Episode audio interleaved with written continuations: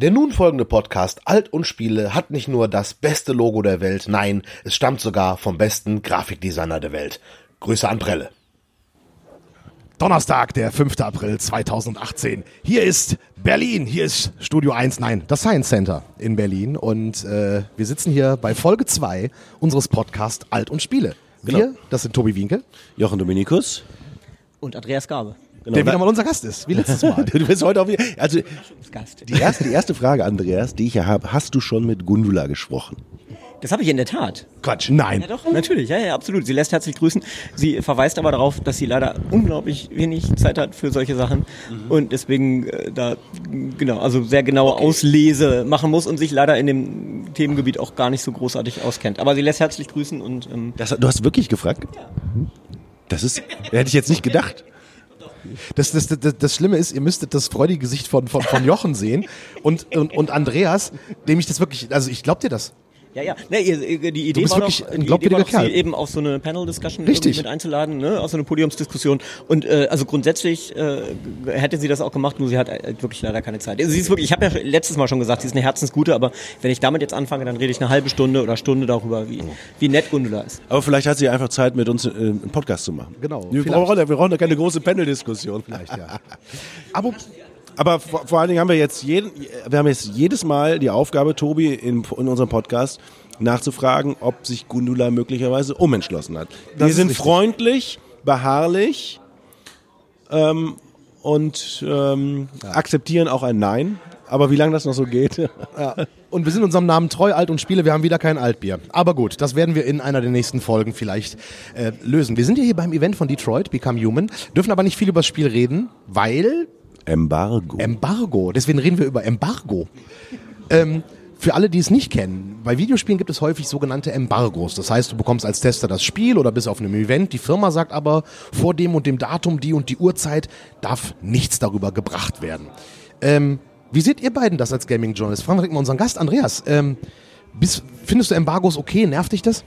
Also ich vermute ja mal, unterstelle, dass der Hauptgrund für Embargos der ist, äh, äh, man will halt gar- garantieren, dass die, die äh, Presse erst ab einem gewissen Zeitpunkt darüber berichtet, weil man nämlich exklusiv äh, die Rechte einem bestimmten Medium vergibt. Und das natürlich eben auch so eine Adelung ist, ja. Also der Game Informer hat dann halt in den USA sozusagen die Cover Story vor allen anderen. Und um zu garantieren, dass der Game Informer diese Geschichte auch wirklich exklusiv hat, haben alle anderen das Embargo.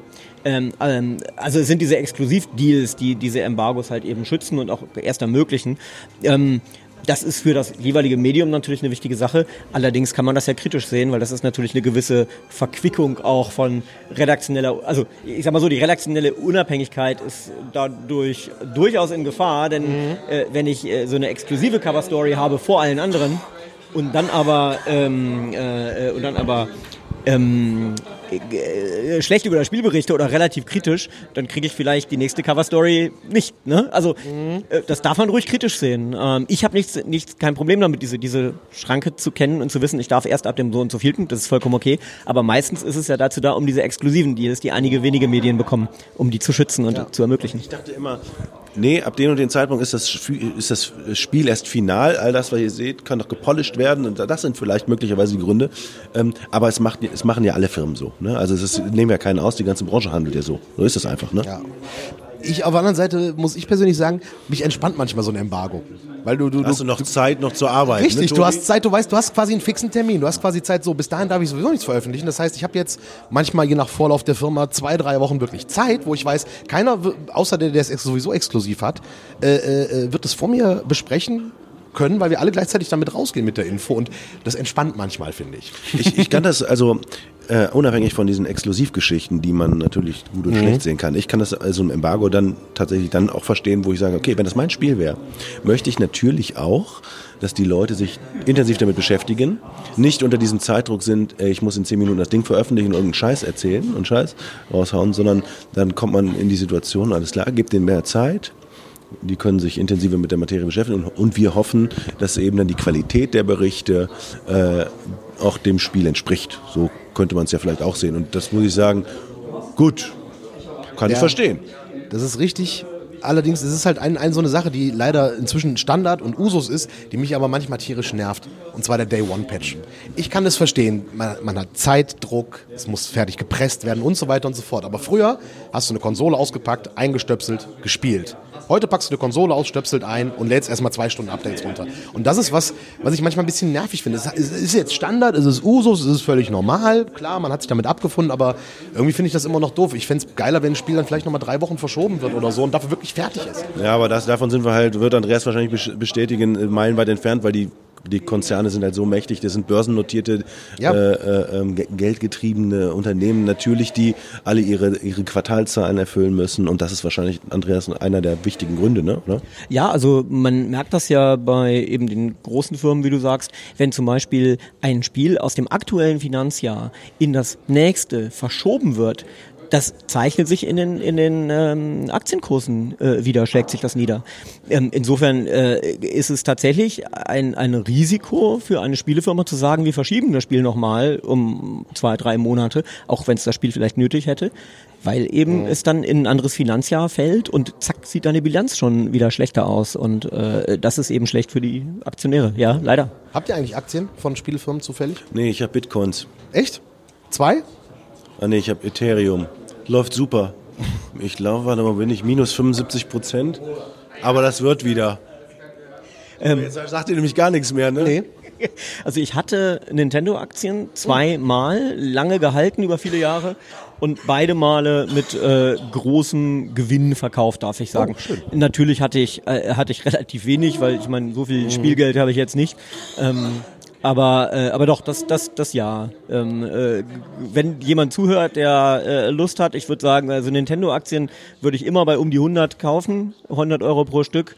Äh, die haben meistens Spiel bis 300, 400 noch. Äh, Labo rauskommt, ne, wo Labo rauskommt, Ja. dann läuft das. Ich finde schön, dass André Costolani Zeit hatte, heute in unserem Podcast Alte Spiele vorbeizuschauen. Ich habe von Börsen, ich habe über, ich habe damals beim Börsenspielen in der Schule schon voll verkackt.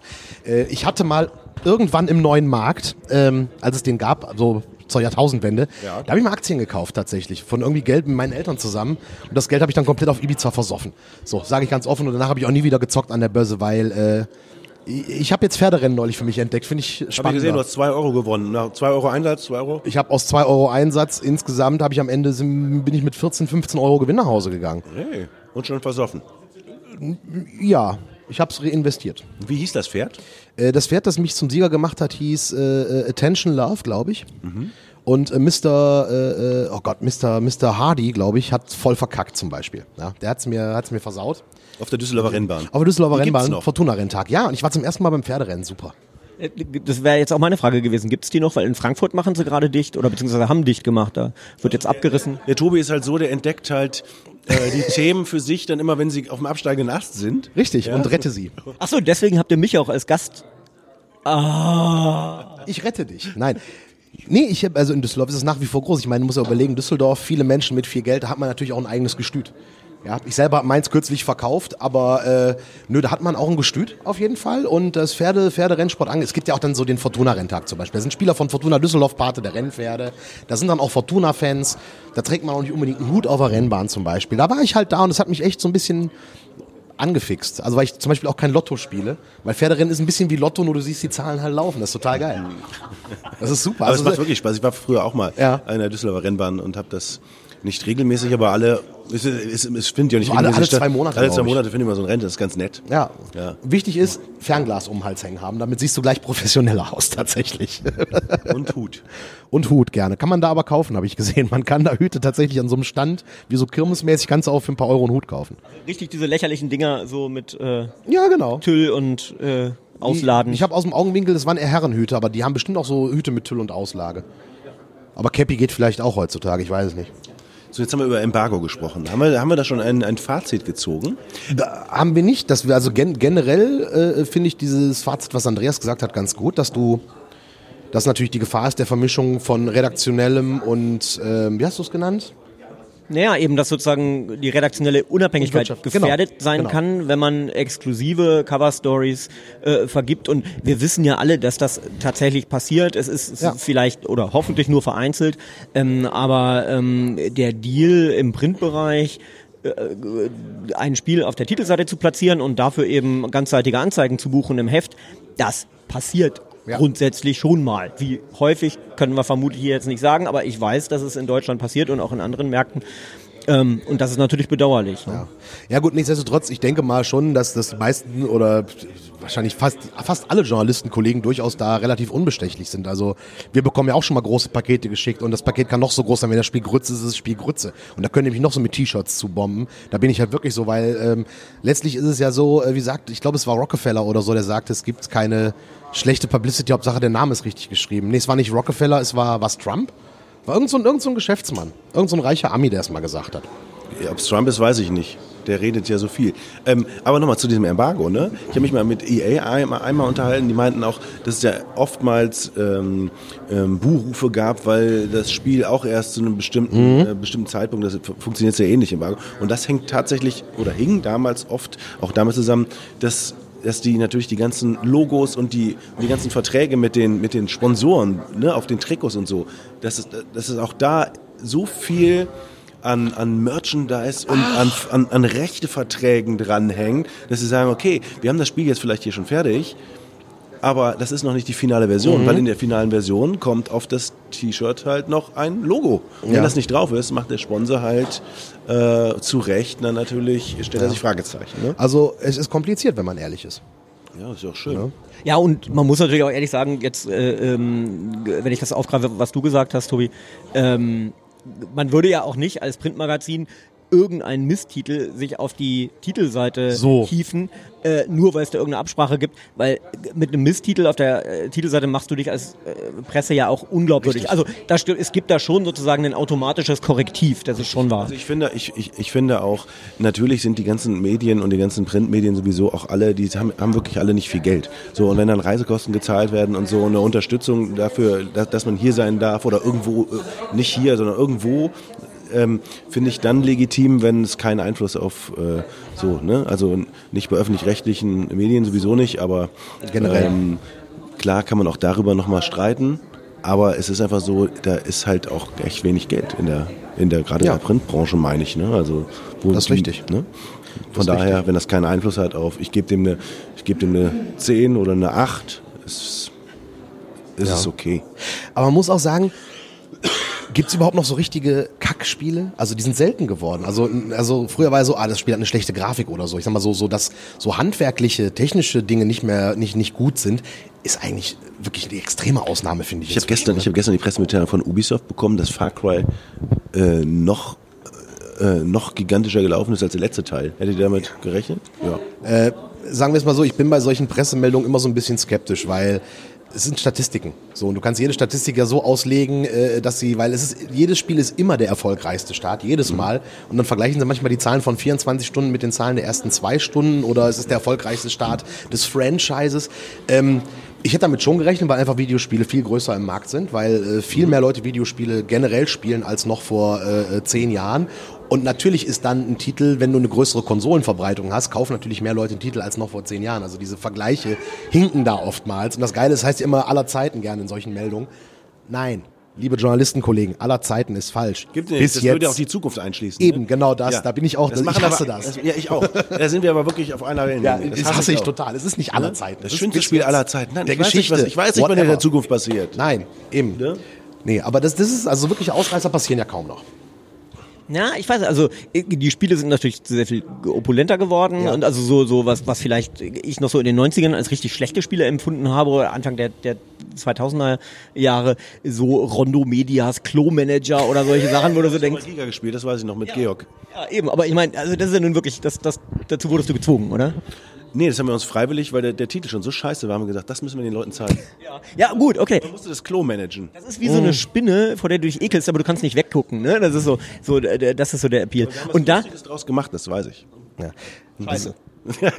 Der, der ging an mir vorbei tatsächlich, äh, den, den Schwebebahn-Simulator, den habe ich öfter äh, mal besprochen, äh, weil spielt ja in Wuppertal und ist sehr einzigartig und äh, da haben wir öfter Kehrmaschinen-Simulator habe ich auch gemacht.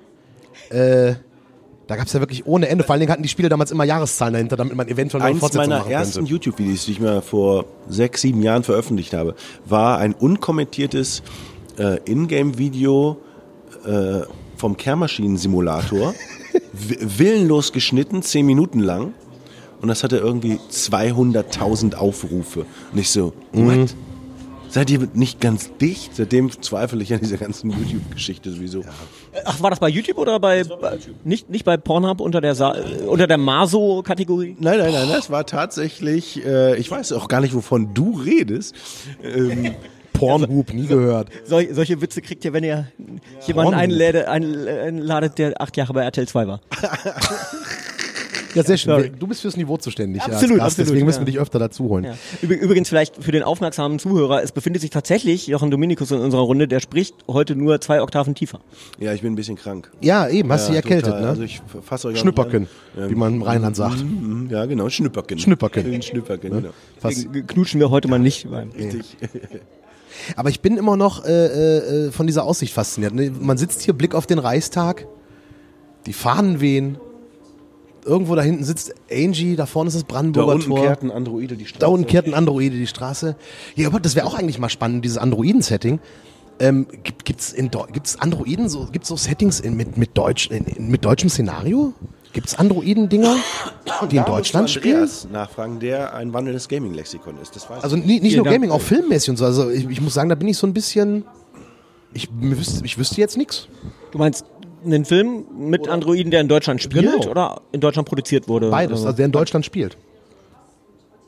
Also weil ist das jetzt so eine Art Rätsel für uns und du stoppst heimlich Nee, die Zeit? nee, das ist, das ist, das ist, ist so ein, wir denken alle drüber nach, weil mir fällt da wirklich äh, äh, nichts ein und das ist kommen? Wir vielleicht denken auch nicht alle drüber nach. Nein, das du ist aber vielleicht da gerade drüber nach. Ja, aber das ist vielleicht auch so ein, so ein, so ein Ding. Wir, wir, wir, wir sprachen ja im Zuge dessen, spricht man ja auch dann gerne über Technikfeindlichkeit und so. Wir Deutschen können Krimis, aber Science-Fiction-Filme, also seit Raumschiff Orion wüsste ich jetzt keine deutsche Science-Fiction-Serie. Ja, und das war schon speziell, ne? Aber ähm, man sollte bedenken, mit, mit, mit Kraftwerk haben wir ja natürlich irgendwie so den Urknall So. gesetzt, der weit über die Musikbranche hinaus äh, auch Einfluss gehabt hat, ne? Richtig. Äh, ich habe erst neulich ähm, habe ich habe ich diese großartige äh, großartigen japanischen äh, Mhm. Musiker gesehen von World Order. Ich hoffe, die kennt jeder. Wenn nicht, dringend bei YouTube ein, Okay. eingeben. World Order, ganz fantastische japanische Musiker mit einer ganz eigenen Choreografie, sehr roboterhaft.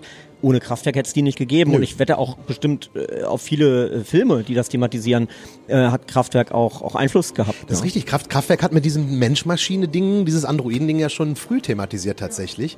Übrigens auch grandios. Die habe ich live gesehen letztes Jahr bei der Tour de France in Düsseldorf. Hammer. Mega.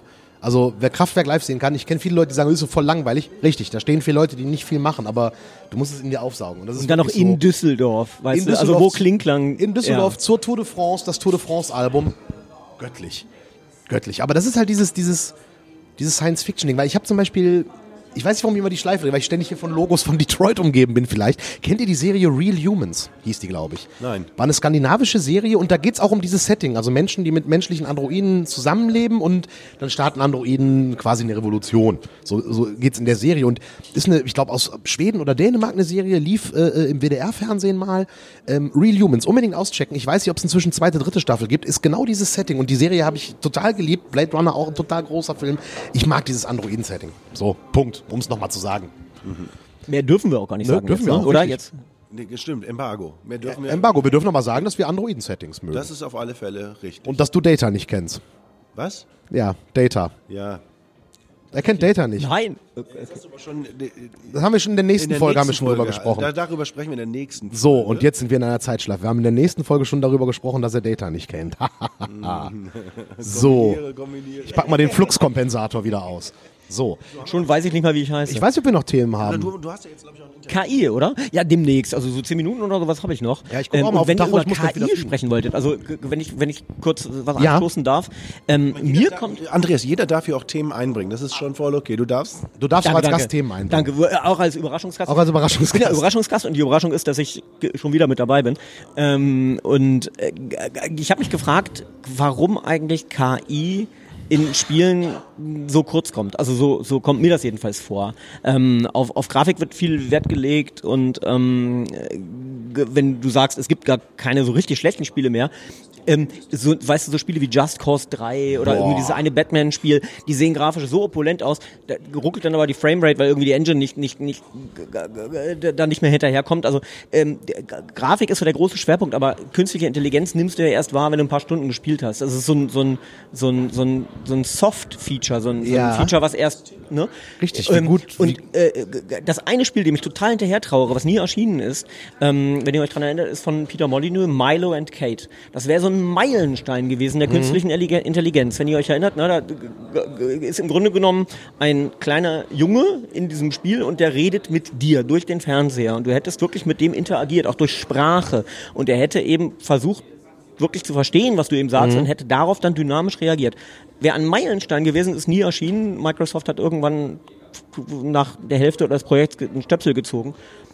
Warum gibt's das nicht mehr? Warum, warum, warum sind wir nicht längst an diesem Punkt, wo wir mit Spielen interagieren, indem wir mit ihnen sprechen? Wir drücken immer noch blöde Knöpfe, so wie, wie wir es vor 40 Jahren gemacht haben. Ist doch scheiße, oder? Ja, wobei, da gab es ja Versuche. Äh, als die erste Kinect für die 360 rauskam, da konntest du mit Sprachbefehlen, der Kinect zum Beispiel, ich glaube bei Mass Effect 3 war es, dass du deinen künstlichen Mitspielern sagen konntest, in Deckung gehen oder angreifen. Äh, angeblich sollst du auch bei dem FIFA damals, ich weiß nicht, ob es 13 oder 14 war, wenn du zu laut geflucht hast, eine gelbe Karte wegen Meckerns bekommen haben, einer deiner Spieler auf dem Feld. Ähm, das gibt's schon noch, aber es wird halt tatsächlich wenig gemacht. Ich glaube, es hängt damit zusammen. Viele Spiele haben ja immer dann einen Multiplayer-Online-Modus. Und dann brauchst du das Mikrofon für die Spracheingabe, um mit deinen Mitspielern zu kommunizieren. Vielleicht passiert es deswegen seltener. Vielleicht brauchen Spieler aber auch irgendein Gamepad in der Hand. Oder mit seinen Händen irgendwas. Ich habe keine Ahnung. Vielleicht auch, aber, aber Andreas hat recht. KI in Spielen, gutes Thema. Man kann Spiele wesentlich intelligenter machen, wenn man die KI intelligenter macht. Müsste man aber dann mehr Zeit und Geld äh, äh, reinstecken und da so ein Spiel auch immer so eine Frage ist, so wie schaffe ich mit, na ich will nicht sagen möglichst wenig Aufwand, weil wir wissen, Spiele sind Millionenproduktionen, wie, wie hoch die Kosten sind, weiß man nie genau, weil die Firmen da nicht drüber sprechen. Das ist auch eine ganz interessante Nummer eigentlich, weil man sagt immer, das Spiel hat so und so viel Millionen gekostet. Nein, es gibt keine verlässlichen Zahlen, das sind immer nur Schätzungen. Das, wusste, das wusste ich nicht. Geben die das nicht raus? Hast du, hast du schon mal irgendwie eine offizielle Meldung gehört, wo die gesagt haben, unser Spiel hat 50 Millionen äh, Dollar gekostet? Ich habe das für dieses äh, Skandalquartett, was ich für ähm, die WASD geschrieben habe und Ja. auch noch weiter schreibe. Da versuche ich öfter mal auch Budget rauszufinden. Ähm, das, das stimmt, da hast du recht. Bei Filmen relativ leicht. Richtig. Aber bei Spieleproduktionen sehr selten, dass man in Interviews ein Entwickler wirklich eine Richtig. Zahl sagt. Stimmt, du Also hast man recht. bekommt immer War eine mir- ungefähre Schätzung raus, aber wirklich eine konkrete Zahl bekommt man nie gesagt, aber ne? Aber steht, Aktienhalter aber, so. aber steht das nicht dann in den, in den Bilanzen drin, in den Jahresberichten bei da den steht dann die Aktien? Gesamtausgaben drin. Man- was, was ein einzelner Titel kostet, das, das, das erfährst du eigentlich so genau selten. Ist zumindest mein ganz subjektiver Eindruck. Also ich könnte das jetzt nochmal recherchieren, aber äh, das ist, also ich, ich, ich wüsste das jetzt nicht anders, dass irgendeine Firma konkret Zahlen nennt. Ich weiß, dass es zum Beispiel in den USA mal ein Riesending war. Da gibt es ja Gewerkschaften für Schauspieler zum Beispiel. Und da die Games-Branche, die Schauspieler in Games nicht nach diesem Gewerkschaftstarif bezahlen, sprechen die da auch nicht über die Zahlen, um halt da nicht irgendwie den Hass der Schauspielergewerkschaft aus sich zu ziehen. Ah, okay. Man weiß nicht genau, wie viel Kevin der Spacey alles weiß. man weiß nicht genau, wie viel Kevin Spacey für seine Rolle in Call of Duty bekommen hat. Gibt es keine offizielle Zahl drüber. Ja gut, aber muss man noch alles wissen, ist die Frage? Nö. Ist das unser Recht, alles zu wissen? Na, das- mu- man muss natürlich nicht alles wissen. Ich fände es aber schon mal interessant und es ist eigentlich ein bisschen schade, dass Interessant ist es, ja klar. Und, und die Games-Branche ist manchmal, muss ich sagen, auch, wenn, wenn, oftmals ist es so, wenn du ein Interview mit Entwicklern führst, gerade wenn es nicht deutsche Entwickler sind, sitzt da immer ein PRler dabei, der, äh, äh, naja, er überwacht nicht direkt deine Fragen, aber das ist schon eine etwas seltsame Situation. Aber es ist ähnlich wie mittlerweile wie in Hollywood. Ne? Also ich, man, wer Hollywood-Schauspieler mal interviewt hat, ich war einmal in, in, in Paris zum, zu diesem unsäglichen Film Dreamcatcher mit Morgan Okay. Freeman gesprochen. Dann kriegst du noch nicht mal so eine eigene Kamera da rein. Also Oh. die, haben, die haben drei Kameras oder zwei, je nachdem, was du willst. Also ein, eine Kamera, für Okay. den Interviewer filmt äh, und zwei Kamera für eine totale und Close von dem, von dem Schauspieler. Ja. Und dann hast du acht Minuten, dann läuft eine riesengroße Uhr ab und dann kannst du deine Fragen stellen. so, das und dann, wenn die, wenn die Uhr um ist, dann kriegst du drei Beta, also früher gab es noch drei Beta-Bänder und dann kannst du wieder nach Hause fahren. ist also krass. da ist das noch härter reglementiert. Da ist, da ist die Spielebranche weit, weit von entfernt. Weil das, Ja. das gibt es im Musikbusiness zum Beispiel gar nicht. Also ich habe einmal in meinem Leben einem Interviewgast Fragen vorlegen müssen im Vorfeld. Äh, äh, und da wurde dann ja, da Fragen musste ich da auch nicht vorlegen, aber dieses, dieses Handling, dass immer einer beisteht und nur so viel. Ne? Habe ich, hab ich bei, bei, bei, ich meine, ich habe mit Leuten gesprochen, ah, es wird jetzt wieder so strunzig, wenn ich das jetzt aufzähle, aber selbst, selbst bei, äh, äh, bei, bei, bei Lemmy war kein Manager dabei oder noch bei, Ui, bei du hast mit Lemmy gesprochen. Ja, da- da- na gut, Lemmy ist ja sowieso bekannt dafür, dass, dass, dass, dass er cool war, aber selbst, selbst bei so, äh, äh, also ich habe noch nie bei einem Musikinterview einen Manager daneben sitzen gehabt, Punkt. Daneben sitzen gehabt noch nicht. Und ich musste genau einmal mal Fragen im Vorfeld abgeben, wo dann ein Adjektiv irgendwie gestrichen Da muss ich sagen, aus meiner alten Giga-Erfahrung war es ja auch immer so, dass die, die coolsten Musiker und äh, die wirklich bekanntesten, die größten, die größten Namen eigentlich auch die entspanntesten Total. waren. Die, die ganzen Newcomer gehypten Pfeifen, die waren eigentlich immer die schlimmsten. Die hatten immer am meisten Angst und waren, äh, fühlten sich aber am größten. Wir hatten bei Giga Emerson, Lake and Palmer, die waren so, so easy, so nett. Da konntest du alles fragen. Wie, äh, Ja. Restriction, no restriction, ask your question, everything's possible. Aber im Gaming-Bereich ist es halt etwas anders und das finde ich ein bisschen schade, weil es gibt ja auch Entwickler, die was zusammen haben, die auch eine eigene Meinung haben. So, und dadurch wirken dann solche Entwicklerinterviews gerne mal so ein bisschen gefällig. Und das finde ich, finde ich, finde ich schade eigentlich. Weil da, da könnte sich die Games-Branche auch mehr trauen und da können sich auch die Games-Journalisten manchmal mehr trauen, denke ich. Wie siehst du das? Ja. Ich habe deine Kritik noch nicht ganz verstanden. Äh, Gib mal ein Beispiel, wo, wo, wo dir sozusagen zu wenig Beef Nee, es, es, rüberkommt. geht, es, geht, es geht gar nicht so sehr um Beef. Es geht halt darum, du sitzt in dieser Interviewsituation und du bist nicht unter vier Augen mit diesem Menschen, der das Spiel gemacht hat oder sowas. Da sitzt immer einer aus der PR-Abteilung dabei. Ja, ja. So. Und der dann auch manchmal Fragen ergänzt oder beantwortet. Und das denke ich mir so, sorry, du machst die Pressearbeit für diesen, das ist in Ordnung, aber ich möchte jetzt von diesem Menschen, der das Spiel, von dem Künstler quasi, was dazu hören. Und, und, und nicht vom, vom, vom, vom, vom, vom PRler. Und äh, es hat da auch ein Wandel stattgefunden, gefühlt in den letzten Jahren. Das ist, äh, aber es war, war, war, war, war, früher fand ich ganz krass irgendwie. So, ich muss jetzt mal voll den Spielverderber machen, Andreas. A, weiß ich, dass du gleich ein Interview mit Fabian Westerheide hast fürs ZDF. Äh, mit äh, dem Guillaume. Achso, mit Guillaume. Achso, achso, okay. Dann habe ich das falsch verstanden. Alle Fälle hast du gleich einen Termin. Wir haben aber jetzt ein Interview Oh. mit Fabian Westerheide für unsere dritte Podcast-Folge. Die wir schon vorher aufgezeichnet haben. Vorher aufgezeichnet haben. Wir müssen jetzt das Interview noch führen. Okay, Das ist voll. fünfdimensional. Ich weiß schon gar nicht mehr, wie ich heiße. Andreas.